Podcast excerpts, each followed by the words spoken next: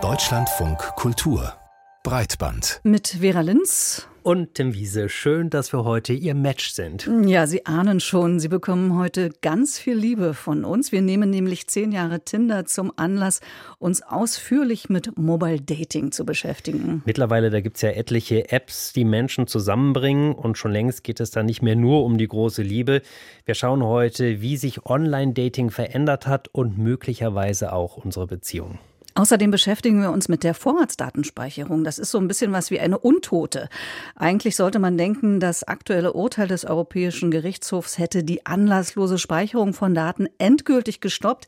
Dem ist aber nicht so. Und wir werden erfahren, wie Theater mit digitalen Mitteln ein neues Publikum erreichen wollen. Seit zehn Jahren gibt es die Dating-App Tinder. Und nicht wenige sagen, diese App hat für eine kleine Dating-Revolution gesorgt, besonders bei jungen Menschen. Ja, ich muss mich outen äh, und zugeben, ich habe mich bis zu dieser Sendung nicht wirklich mit der Funktionsweise dieser App beschäftigt und habe aber von dir, Tim, zum Glück ein bisschen Nachhilfe bekommen. Du bist halt seit Jahren einfach glücklich verliebt und da kann man das natürlich nachvollziehen. Äh, vielleicht ganz kurz zur Orientierung. Also bei dieser App, da hat man wie so ein Kartenstapel Bilder vor sich und dann wischt wischt man ein Bild entweder nach links, wenn man jemanden jetzt nicht so ansprechend findet, oder man wischt nach rechts für gefällt mir. Wenn diese Begeisterung dann gegenseitig ist, dann ist das ein Match und man kann miteinander chatten. Das ist dann gefühlt so ein bisschen wie so ein Katalog der Möglichkeiten. Ja, und neben Tinder gibt es natürlich noch zahlreiche andere Anbieter und Formen des Online-Datings, also Singlebörsen, Online-Partnervermittlungen und Dating-Apps zum Flirten, Lieben oder einfach nur zum Sex. Dörte Hinrichs gibt uns einen Überblick.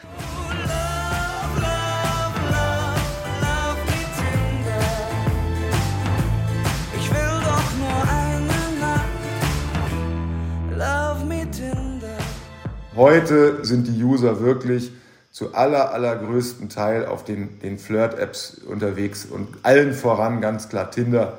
Da kann man schon fast sagen, die dominieren das Dating in der westlichen Welt sagt Henning Wiechers vom Singlebörsenvergleich.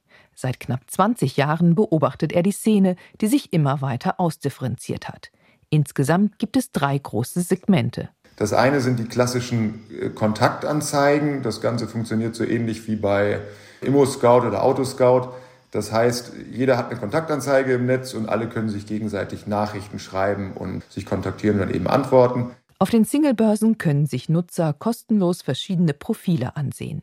Wenn man jemanden aktiv kontaktieren möchte, verlangen einige eine Flatrate von 30 bis 50 Euro im Monat. Das nächste ist die Partnervermittlung. Bekanntestes Beispiel Parship. Da sagt man genau, wer man ist und wen man gerne hätte und dann lost einem die Agentur eben Kontaktvorschläge vor. Man hat dann also deutlich weniger Singles, die man sieht, aber die passen dann auch von, von Haus aus gleich viel besser. Mit einer immer stärkeren Verbreitung von Smartphones und GPS-Technologie eroberte schließlich das dritte Segment den Markt.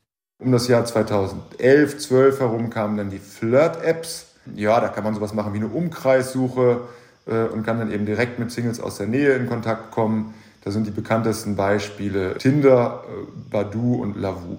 Die sind in der Regel kostenlos und werden überwiegend von Singles in den 20ern genutzt.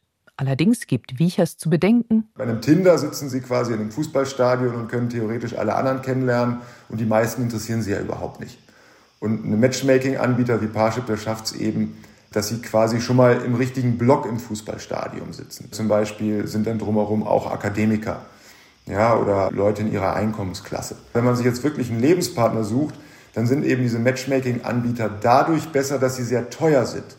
Weil der hohe Preis führt halt dazu, dass dort dann eben wirklich nur ernsthaft suchende Leute mitmachen und nicht jemand, der mal eben seine Freundin betrügen möchte oder ein bisschen flirten möchte. Dafür zahlt man in der Regel mehrere hundert Euro im halben Jahr. Damit sich die passenden Paare im Netz finden, bedienen sich die Anbieter verschiedener Techniken, so die Wirtschaftspsychologin Professor Vera Aretz von der Fresenius Hochschule Köln. Formal unterscheidet man das auf diesen Online-Dating-Apps zwischen Like-Quote und Matching-Quote.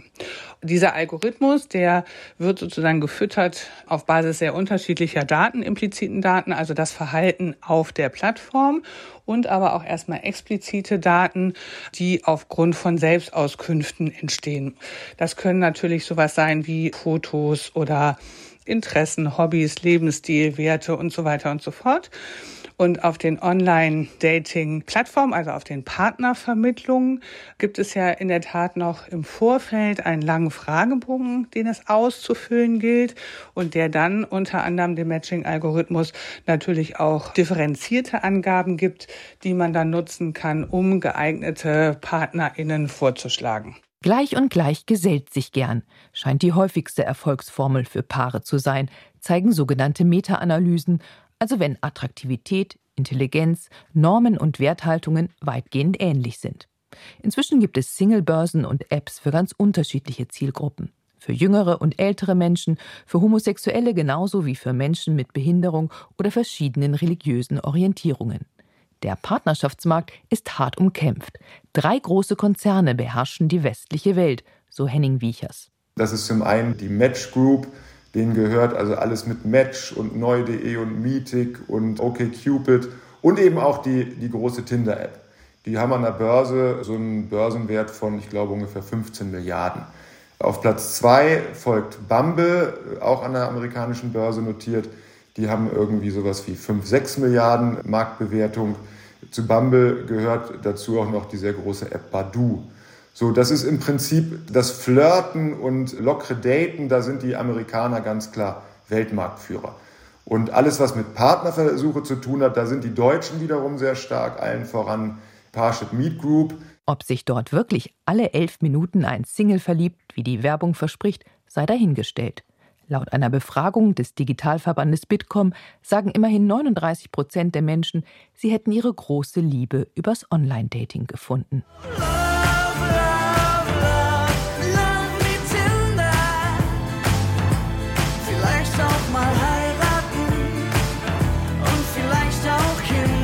Dörte Hinrichs über die verschiedenen Formen und Möglichkeiten des Online-Datings. Und weil in diesem Zusammenhang immer von einer Dating-Revolution gesprochen wird, haben wir uns gefragt, wie haben sich die Anbahnung von Beziehungen und vielleicht auch Beziehungen selbst dadurch verändert? Darüber haben wir mit der Soziologin Dr. Andrea Niverla von der Universität Salzburg gesprochen. Sie forscht unter anderem zu Dating-Apps. Und von ihr wollten wir wissen, welche Veränderungen sie feststellen konnte in unserem Datingverhalten. Also es ist so, dass es auf jeden Fall eine Verlagerung. Ähm, Tinder ist ja da auch ein wesentlicher Motor gewesen, die Dating-App auf das Smartphone gegeben hat. Und das hat insofern die Dating-Welt verändert. Wahrscheinlich vielleicht, also manche sprechen auch von revolutioniert, weil dieses Prinzip des sehr niedrigschwellig vom Bett aus möglich, zum Beispiel äh, andere Menschen kennenzulernen. Ähm, kann ich natürlich auch mit einem Computer machen, aber das weitere Prinzip, das Swipe-Prinzip sozusagen, sich gegenseitig zu vergewissern, in Anführungszeichen vergewissern, weil da entstehen dann auch weitere Probleme, sich gegenseitig zu liken oder eben nicht zu liken. Das gab's bei dem mobilen Dating viel eher als bei dem browserbasierten Internet-Dating, wo man einfach durch verschiedene Profile geguckt hat und irgendwen dann, wenn es Interesse gab, angeschrieben hat, ist sozusagen das Swipe-Prinzip, das gegenseitig versichern, wir mögen uns irgendwie auf eine Art und Weise und dann erst entsteht, kann ein Gespräch entstehen. Und das Prinzip ist schon ein sehr neues Phänomen und es hat auch das Dating, würde ich sagen, sehr stark verändert. Was bedeutet das für die Menschen, die jetzt konkret auf Beziehungssuche sind? Können Sie aus Ihrer Forschung sagen, äh, was sich da für den Einzelnen ändert durch die Art und Weise, wie Dating-Apps Menschen zusammenbringen? Nun müssen wir davon ausgehen, dass wir nach wie vor in einer heteronormativen Welt leben. Also Sie sagen ja schon selber, wenn Menschen eine Beziehung suchen. Also ich kann ja sehr viele verschiedene Arten von Beziehungen führen. Wenn wir im allgemeinen Sprachgebrauch von Beziehung sprechen, sprechen wir in der Regel von einer romantischen Liebesbeziehung.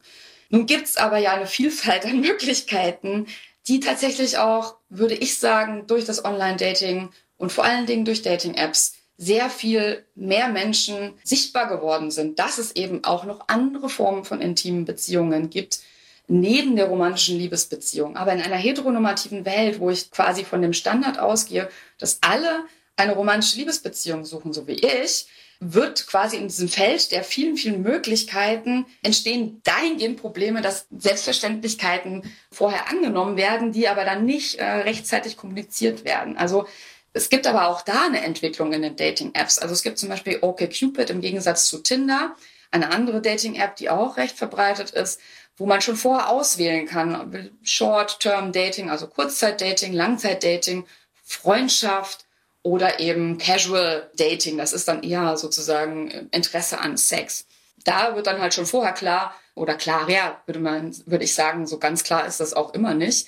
Und das ist auch eine Grundproblematik im Dating, ne? dass wir heute so viele Möglichkeiten haben und diese Möglichkeiten bieten Menschen eben in einem Feld wie dem Online-Dating sehr viel, viel Raum. Und dass quasi unsere alten Vorstellungen von, es gibt nur die romantische Liebe, trifft dann sozusagen in diesem, in diesem Moment zusammen. Und das produziert jede Menge Probleme im Sinne von Menschen sind enttäuscht, weil sie da eben irgendwie nicht fündig werden, weil sie nicht den richtigen Partner finden, weil sie sich eigentlich was anderes wünschen, weil Menschen nicht sich genug Zeit nehmen, sich kennenzulernen, weil eben auch Online-Dating und gerade das Dating-App-basierte Dating sehr schnell ist und Menschen irgendwie nicht so konzentriert auf eine Person daten und manche Parallel-Dating betreiben, manche auf der Toilette, während sie ein Date haben, sich direkt ein neues Date organisieren, weil es langweilig ist und so weiter. Also das sind, das sind so die Probleme, die dabei entstehen durch eben dieses große Möglichkeitsfeld, mit gleichzeitig auf ein Treffen, dass alle davon ausgehen, dass sie eine,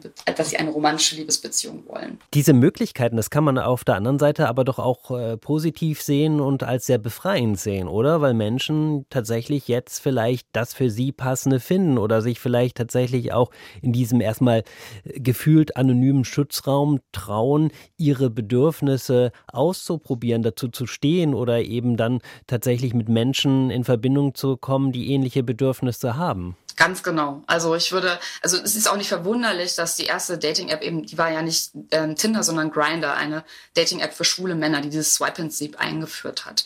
Und es ist auch wieder eine Entstehungsgeschichte im queeren Raum. Und da eben sozusagen den, den, den Online-Raum zu nutzen, um neue Räume zu schaffen für neue Formen von Begehrlichkeiten, von Begierden, von intimen Beziehungen, das ist auf jeden Fall etwas, was das Internet schon vielfach produziert hat.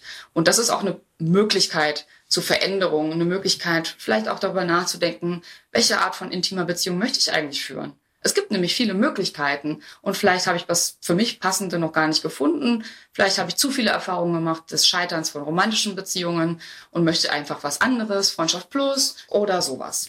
Nun ist es ja so, dass Dating-Apps Plattformen sind und äh, Betreiber haben und die wiederum haben mhm. ein Profitinteresse und das wird natürlich ja. am besten gestillt, wenn Menschen lange in der App bleiben, nicht wenn Menschen neue Beziehungen finden und dann die App wieder verlassen. Hat dieses Profitdenken auch Auswirkungen auf die Gestaltung der App? Ja, also dieses Gamification-Prinzip, also das ist ja schon auch, das ist auch belegt wissenschaftlicher ein großer Suchtfaktor, der dahinter steckt. Gerade das Swipe-Prinzip und das Matchmaking sozusagen, was ja dann wieder Anerkennung bringen kann, das ist mit Sicherheit so. Aber gleichzeitig, wenn man in die Geschichte des Datings guckt, gab es ähnliche Entwicklungen, zum Beispiel mit Bars vor 100 Jahren. Also es wird interessant sein, wie in Zukunft sozusagen diese Räume diese digitalen Räume vielleicht auch anders genutzt werden als nur kommerziell, sondern möglicherweise ist es halt gleich, eine Gleichzeitigkeit ne, von neuen Räumen, Freiräume, aber natürlich in einer kapitalistischen Gesellschaft sind diese Räume auch kommerzialisiert. Und Sie haben das ja schon angesprochen. Es gibt ja die unterschiedlichsten Bedürfnisse eben. Teilweise mhm. möchten Menschen auch nur Freundschaften schließen. Wir haben ja auch so eine App wie Bumble, die das tatsächlich in den Vordergrund stellt. Äh, sehen wir da auch so eine gewisse Entwicklung dieser eigentlichen Dating-Apps hin zu sozialen Netzwerken? Werden das unsere neuen sozialen Netzwerke werden?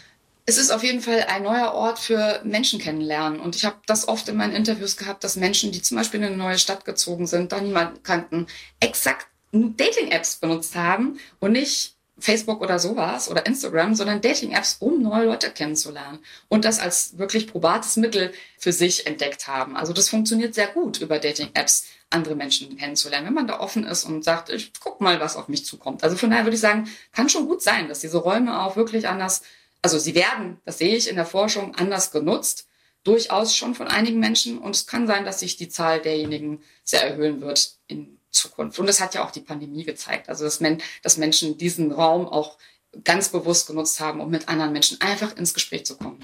Wie sehen Sie die Zukunft äh, der Forschung zu Online-Dating? Gibt es da Verbesserungsvorschläge, wie zum Beispiel, dass man mehr Einsicht in die Matching-Algorithmen der Plattformen bekommt? Also da gibt es da gibt's ein bisschen äh, Forschung zu, aber es ist natürlich, die, die Unternehmen gehen da nicht sehr, also die sind ja sehr verschlossen, was ihre Algorithmen angeht. Die Zukunft würde ich mir wünschen äh, des Online-Datings, dass sie mehr den Blick wirft auf die Vielfalt intimer Beziehungen, die durch Online-Dating entstehen. Da ist der Blick schon auch der Wissenschaft sehr heteronormativ geprägt. Es geht immer in der Regel um die Entstehung romantischer Liebesbeziehungen oder deren nichts zustande kommen und der Suche nach den Gründen dafür. Und ja, mein Wunsch wäre sozusagen mehr die Vielfalt in den Blick zu nehmen und die Möglichkeiten, die eben auch in Dating-Apps liegen. Ganz, ganz kurze Abschlussfrage. Es wird ja auch immer gesagt, möglicherweise gefährden diese Apps die bestehenden Beziehungen, die Stabilität mhm. von bestehenden Beziehungen, weil man ja das Gefühl hat, irgendwo ist immer jemand, der vielleicht noch besser passt. Sehen Sie das auch in Ihrer Forschung? Ich glaube, wir werden einfach, wir haben einen gesellschaftlich offeneren Umgang mit dem sogenannten Seitensprung. Also wenn wir Statistiken angucken, geht jede dritte Frau und jeder vierte Mann in romantischen Liebesbeziehungen irgendwann mal fremd. Und also es ist, äh, es ist quasi ein Phänomen, was wir tatsächlich einfach als Fakt haben in unserer Gesellschaft. Und ich sehe da eine Öffnung in, in Richtung, ja, wenn wir das, wollen wir nicht einfach unsere Beziehung öffnen, wollen wir uns nicht sexuelle Abenteuer mit anderen erlauben. Da ist in den letzten Jahren schon ein bisschen was passiert und ich glaube, dass das schon auch damit zusammenhängt, dass es sichtbarer geworden ist durch Dating-Apps sagt Andrea Neverla. Mit der Soziologin haben wir hier im Deutschlandfunk Kultur über den Einfluss von Dating-Apps auf unsere Beziehungen gesprochen, Tim. Und ich muss dich jetzt fragen, du hast ja schon einige Features äh, dazu gemacht. Du bist also Experte, hast dich journalistisch damit beschäftigt. Was würdest du sagen, wo liegt das Revolutionäre in diesen Apps? Jetzt würde man ja erwarten, Tim, du hast schon alle Dating-Apps ausprobiert. So, nein, nein, so privat möchte ich nicht werden. ich ich habe tatsächlich schon viel dazu gemacht. Und für mich ist das Revolutionäre, dass Menschen äh, doch irgendwie gefühlt entspannter ihre Sexualität leben können. Ne? Also gesellschaftliche Konventionen sind weniger wirkmächtig. Dieses, das macht man doch nicht, die hochgezogene Augenbraue, das spielt da keine Rolle. Und ich glaube, das erleben viele wirklich als Befreiung. Und mittlerweile ist es ja tatsächlich auch so, dass kaum noch jemand ein Problem damit hat zu sagen, ja, wir haben uns halt online über eine App kennengelernt. Ja, das finde ich interessant. Also ich würde es aus heutiger Sicht äh, nicht unbedingt nutzen, aber mich hat es tatsächlich überzeugt, äh, weil es offenbar eine Möglichkeit ist, Menschen auch kennenzulernen, die man sonst nicht kennenlernen würde. Und ich habe wirklich im Bekanntenkreis und Familienkreis mehrere Menschen, die querbeet durch alle Generationen äh, sich dort kennengelernt haben und aus denen eine Ehe beziehungsweise dauerhafte Partnerschaften hervorgegangen sind. Und das fand ich äh, dann schon sehr beachtlich, dass das also ein Tool ist, neben anderen Möglichkeiten Menschen kennenzulernen, wo man eben wirklich neue Beziehungen herstellen kann. Es funktioniert, wobei äh, manche sind natürlich auch ein bisschen mehr picky geworden, sagt man immer, ne? dieses Wählerische oder sich nicht festlegen zu wollen, ne? weil, das haben wir eben auch angesprochen, dieses Gefühl, da ist ja vielleicht noch irgendjemand, der vielleicht noch besser passt oder schauen wir mal, das gibt es natürlich auch. Aber wie alles, äh, es gibt halt eben nicht nur schwarz-weiß. Totgesagte leben länger. Wenn es etwas gibt, für das die Redewendung erfunden sein könnte, dann mit Sicherheit die Vorratsdatenspeicherung. Seit über 15 Jahren gehen Menschen dagegen auf die Straße. Diverse Male haben Gerichte die Vorratsdatenspeicherung kassiert und trotzdem ist die Idee nicht totzukriegen. Vorratsdatenspeicherung, das bedeutet ja, dass jede Menge Daten gespeichert werden, die zum Beispiel anfallen, wenn wir das Handy nutzen oder durch das Internet surfen. Das geht bis zur Standortbestimmung von Apps und diese Daten, die werden anlasslos gespeichert. Ziel ist die Verbrechensbekämpfung, letztlich aber um den Preis der Massenüberwachung. Problem ist dann auch noch die Wirkung dieser Vorratsdatenspeicherung, die ist nicht nachgewiesen. In Deutschland ist sie aktuell ausgesetzt aufgrund eines laufenden Gerichtsverfahrens und das kam diese Woche zum Abschluss und zwar mit einem Urteil des Europäischen Gerichtshofs, das besagt, das deutsche Gesetz zur Vorratsdatenspeicherung verstößt gegen europäisches Recht. Aber trotzdem soll sie bleiben. So will es die Bundesinnenministerin Nancy Faeser. Der Hintergrund für eine Option hat der EuGH seinen Segen gegeben, nämlich für die anlasslose Speicherung von IP-Daten, über die sich Nutzerinnen und Nutzer im Internet identifizieren lassen.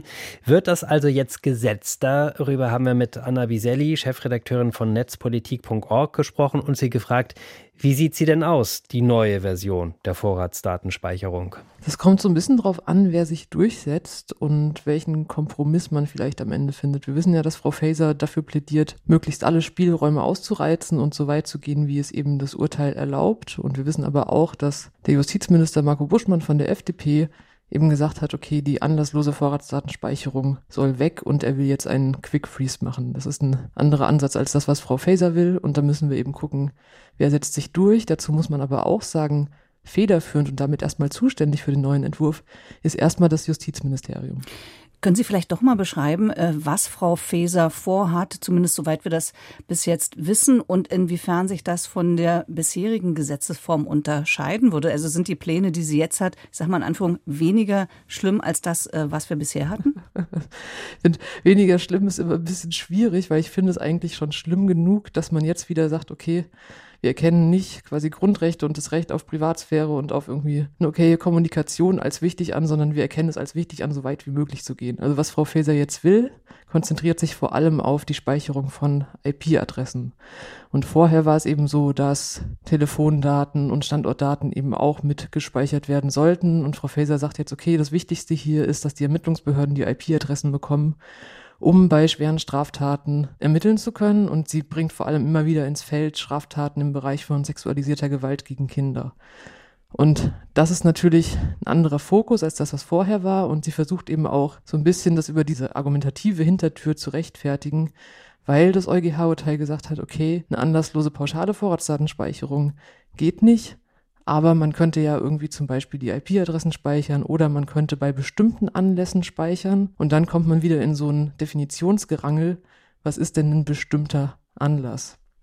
Ich finde aber auch, es ist irgendwie ganz wichtig zu sehen, ein Großteil unserer heutigen Kommunikation basiert ja auf IP-Verkehren. Das heißt, sowas wie ein klassisches Telefon wird immer unwichtiger. Vieles von dem, was man eben tut, ist irgendwie internetbasiert. Und ich finde, wenn man jetzt anfängt, IP-Adressen anlasslos zu speichern, dann ist das eigentlich auch fast eine Vollerfassung. Und ich glaube, das muss vielleicht nochmal irgendwo ankommen. Und da muss man auch eben sehen, dass es dann eigentlich keine anlassbezogene oder eingeschränkte Vorratsdatenspeicherung mehr wäre. Sie haben ja gerade gesagt, Frau Feser argumentiert, damit soll, sollen schlimmste Verbrechen bekämpft werden. Nun gibt es aber auch Alternativen. Sie haben eben schon vom Quick Freeze gesprochen. Vielleicht können Sie kurz erklären, was es vielleicht sonst noch für Alternativen gibt. Was anderes, was noch diskutiert wird, ist die sogenannte Login-Falle. Und bei der Login-Falle ist es so, das konzentriert sich vor allem auf Dinge, die mit Accounts getan werden. Das heißt zum Beispiel, jemand postet von seinem Facebook-Account irgendwelche Bedrohungen an andere Personen. So, und der Facebook-Account heißt irgendwie Hänschen Müller, ist aber nicht der echte Name von der Person. Dann sagt irgendwie, dann zeigt das jemand an und die Polizei sagt, okay, da wollen wir ermitteln, wir müssen aber irgendwie rauskriegen, wie irgendwie diese Person eigentlich, wer wirklich diese Person ist oder wer hinter diesem Account steckt.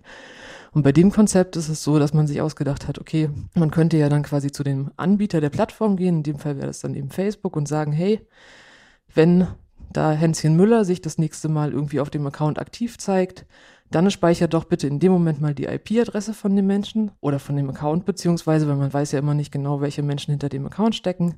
Und dann kann man wieder zum Anbieter gehen und sagen, hey, gib uns doch mal die Bestandsdaten, die du zu diesem Account hast. Das heißt, die Informationen, wem gehört der Anschluss und wie erreiche ich die Person. Und damit könnte man dann eben in dem Fall, dass man weiß, okay, es wurde zum Beispiel eine Anzeige gemacht und es gibt einen gewissen Anfangsverdacht, dass wirklich eine Straftat begangen wurde, könnte man dann in den Fällen sagen, für den einzelnen Account wird dann ermittelt, welche IP-Adresse und welche Person dahinter steckt. Wäre das denn aus Ihrer Sicht ein adäquater Umgang mit Straftaten?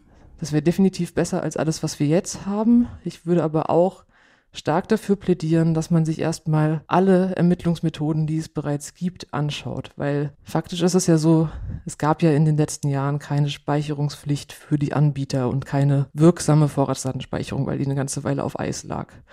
Und dann müssen wir uns anschauen, welche Fälle gab es denn, wo vielleicht wirklich nicht ermittelt werden konnte, weil Daten gefehlt haben und wo braucht man überhaupt noch Befugnisse. Ich habe zum Beispiel das Innenministerium gefragt, hey, könnt ihr mir vielleicht sagen, wie oft konnten denn Ermittlungen bei sexualisierter Gewalt gegen Kinder nicht erfolgreich durchgeführt werden, weil die Daten gefehlt haben? Und das Innenministerium hat mir dann einfach eine ganz andere Antwort gegeben. Sie haben mir nämlich gesagt, okay, in so und so vielen Fällen konnten die Daten nicht abgerufen werden. Das sagt aber nicht zwingend was dazu aus, ob dann die komplette Ermittlung schief geht, weil natürlich die Polizei auch noch andere Möglichkeiten hat zu ermitteln. Und ich finde, da sollten erstmal irgendwie die Fakten auf den Tisch und irgendwie gesagt werden, okay, was für Evidenzen gibt es, was muss wirklich irgendwie getan werden, wo haben wir wirklich Lücken, die ganz, ganz real bestehen und nicht nur gefühlt und die skandalisierbar sind. Und dann sollte man in der Gesamtschau aller Gesetze, die irgendwie Möglichkeiten geben, ja, bestimmte Grundrechte einzuschränken, mal schauen, was wäre denn sinnvoll. Und eigentlich hat sich die Regierung ja auch vorgenommen, eine sogenannte Überwachungsgesamtrechnung zu machen und sich das Ganze mal von oben anzugucken. Das heißt, was gibt es für Gesetze, die Freiheitsrechte einschränken und wie sieht das quasi alles im Verhältnis aus? Aber es ist doch trotzdem interessant, dass trotz fehlender Evidenzen die Bundesregierung, die Bundesinnenministerin an der Vorratsdatenspeicherung festhält Ulrich Kelber, der Bundesdatenschutzbeauftragte, der hat bei Mastodon geschrieben, ab heute muss endgültig Schluss sein mit den Debatten über anlasslose Vorratsdatenspeicherung. Wie oft sollen denn die maßgeblichen Gerichte noch ein Stoppsignal setzen? Das interessiert aber die Bundesinnenministerin anscheinend nicht. Warum? Ich weiß nicht, warum das so ist und ich weiß auch nicht, ob das kommt, wenn man irgendwie Innenminister oder Innenministerin wird, dass dann plötzlich irgendwie alles andere egal ist. Und ich finde es auch unglaublich schade, dass man quasi eigentlich, würde ich sagen, ist man als Innenministerin für so Dinge wie innere Sicherheit zuständig. Man ist aber auch dafür irgendwie zuständig, irgendwie Grundrechte zu schützen und dass das einfach keinen Wert mehr hat, zu sagen, so, okay, das ist auch ein Asset, das wir haben und das sollten wir auch beschützen, genauso wie andere Dinge, finde ich total fatal. Aber warum das so ist oder was da passiert ist, dass man dann plötzlich sagt, okay, wir machen jetzt die Maximalforderung, obwohl eigentlich das Vorhaben der Ampelkoalition war, okay, die anlasslose Vorratsdatenspeicherung muss weg. Das kann ich nicht beantworten. Sagt Anna Biselli, Chefredakteurin von netzpolitik.org, die das Thema Vorratsdatenspeicherung auch seit Jahren begleitet. Wir danken für das Gespräch.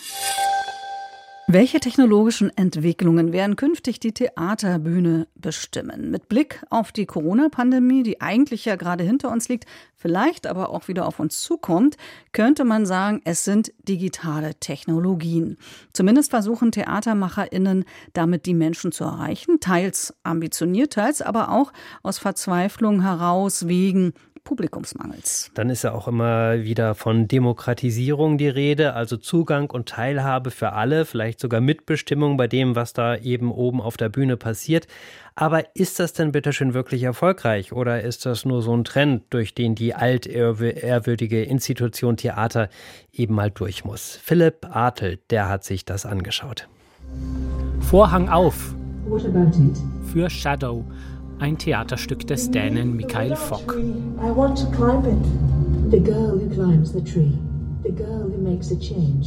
Auf dem Festival Ars Electronica in Linz reißen sich die Zuschauer fast um die Plätze in dem schwarzen Kubus. Auf der Bühne nur eine Schauspielerin, die mit einer künstlichen Intelligenz spricht. Nothing's impossible. Die künstliche Intelligenz als 3D-Animation visualisiert, schwebt als graue Punktwolke eindrucksvoll vor den Zuschauern im Raum. Es ist ein Stück über die Allgegenwärtigkeit des Mobiltelefons, über Daten, Persönlichkeitsprofile und das Metaverse. Das Publikum verbindet sich mit den eigenen Smartphones zu der künstlichen Intelligenz, lässt sich durchanalysieren und kann sogar mit dem Computer sprechen. You learned something about me. Can you tell me what? Hello, Philip, and welcome to the chat. I have learned that you are a person who is very kind and you have a great imagination. Mit dem Publikum David Jansen. It's okay es ist okay, das Telefon in die Hand zu nehmen. Jansen, ein Choreograf und Künstler aus Estland, ist begeistert. Es hat mich hineingezogen. Das ist cool. Ich als Zuschauer war ein Teil davon. Denn auch ich habe ein Handy dabei. Gaming nennt das der Theatermacher Michael Fock, die interaktive Teilnahme am Geschehen auf der Bühne mit dem eigenen Smartphone. Es ist interessant, das Game im Stück zu haben. Das Spielen ist in der digitalen Welt so wichtig, auf den Telefonen wie an den Computern zu Hause. Ich glaube, es ist eine gute Methode, sich dem Thema des Stücks anzunähern. Das Publikum partizipiert, beeinflusst mit dem Smartphone, was auf der Bühne passiert. Vielerorts experimentieren Theatermacher mit neuer Technologie, versuchen die Welt der Jugendlichen, das Internet, die sozialen Netzwerke thematisch und methodisch in die Stücke mit einzubinden. Choreograf David Jansen. Ich habe mit meinem Sohn gesprochen. Was müsste passieren, damit du dich für Theateraufführung interessierst? Er sagte, nur eine Vorstellung anzuschauen, interessiere ihn nicht. Ich schlug dann vor, dass es ein Spiel gibt. Die Schauspieler treten gegeneinander an und man kann für sie abstimmen. Wenn es für so etwas eine Online-Plattform gäbe, würde ihn das vielleicht interessieren. Bei der Diskussion zwischen Jansen und seinem Sohn ging es um Online-Aufführungen, die die Jugendlichen auf ihrem Smartphone anschauen können. Tatsächlich hat sich die Branche während der Corona-Krise stark auf das Publikum zubewegt. Zunächst stellten die Theater abgefilmte Vorstellungen ins Netz, aber dann entwickelten sie neue Ideen. Mit mehreren Kameras aufwendig in Szene gesetzte Performances, Kurzfilme für Instagram, länderübergreifende Online-Projekte für Jugendliche. All das sind Kanäle, die das Theater auch neuen Zielgruppen zugänglich macht. Damit waren die Bühnen zuweilen recht erfolgreich. Beim Schauspielhaus Bochum bezahlten bis zu 2000 Zuschauer für ein Online-Ticket, mehr als doppelt so viele wie in den Theatersaal passen. Doch die neue digitale Theaterwelt ist in Gefahr. Heidi Wiley vom Europäischen Theaterverband ETC. Es ist natürlich auch eine große Budgetfrage. Neue äh, Fähigkeiten, Kenntnisse, die kommen nicht einfach über Nacht. Experten sind nicht äh, billig. Und äh, was wir auch bemerkt haben, es geht nicht gleichzeitig. Man kann nicht äh, digital produzieren, gleichzeitig die analoge Produktion vorbereiten für den Fall, dass wir dann doch wieder spielen können. Ein Blick auf die Webseiten renommierter Bühnen bestätigt das. Links zu Social-Media-Auftritten verweisen auf monatealte Einträge. Die Livestream-Sektionen sind verwaist. Eine verpasste Chance, die Demokratisierung des Theaters, das Theater für jedermann voranzutreiben?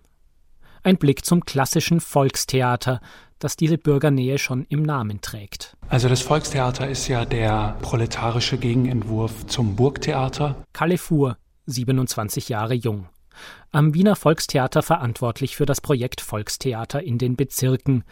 Das Theater für alle, ein Konzept, das dort schon lange vor der Digitalisierung entworfen wurde. Anfang der 50er Jahre hatte die Stadt Wien die Idee, Theater wirklich für alle Menschen in dieser Stadt zugänglich zu machen. Das heißt auch draußen in den Arbeiterinnenbezirken. Und das war Anfang der 50er Jahre bis heute eine revolutionäre Idee. Heute spielen sie in den Wiener Außenbezirken nicht Nestroy oder Schnitzler, nicht leichte Komödien und Klassiker, sondern ein experimentelles Programm, das sich an der Lebensrealität der Menschen orientiert. Vom Stück über das Gesundheitssystem, bei dem ein echter Arzt und eine chronisch kranke Person auf der Bühne stehen, bis hin zur schweren Kost über Vergewaltigungsvorwürfe gegen einen Nationalhelden.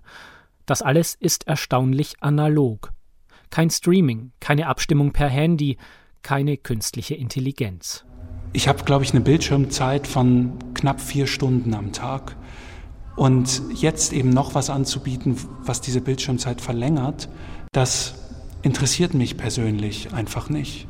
Wir können das ja so gut analog, aber warum wir jetzt auch noch das Netz bespielen müssen, wo es dann auch eine knallharte Konkurrenz gibt, also ich habe einfach keine Sehnsucht danach. Das Theater als Sehnsuchtsort für analoge Erlebnisse, für persönliche Begegnung. Im Kino muss man ja auch ohne Handy auskommen. Und Partizipation, also ein bisschen am Handy mitspielen, mag junge Menschen locken, aber echte demokratische Mitbestimmung ist das deshalb noch lange nicht. Am Ende entscheiden die Zuschauer, ob sie analog erzählte Geschichten noch interessieren und ob sie eine Eintrittskarte kaufen. Auch das ist gelebte Demokratie.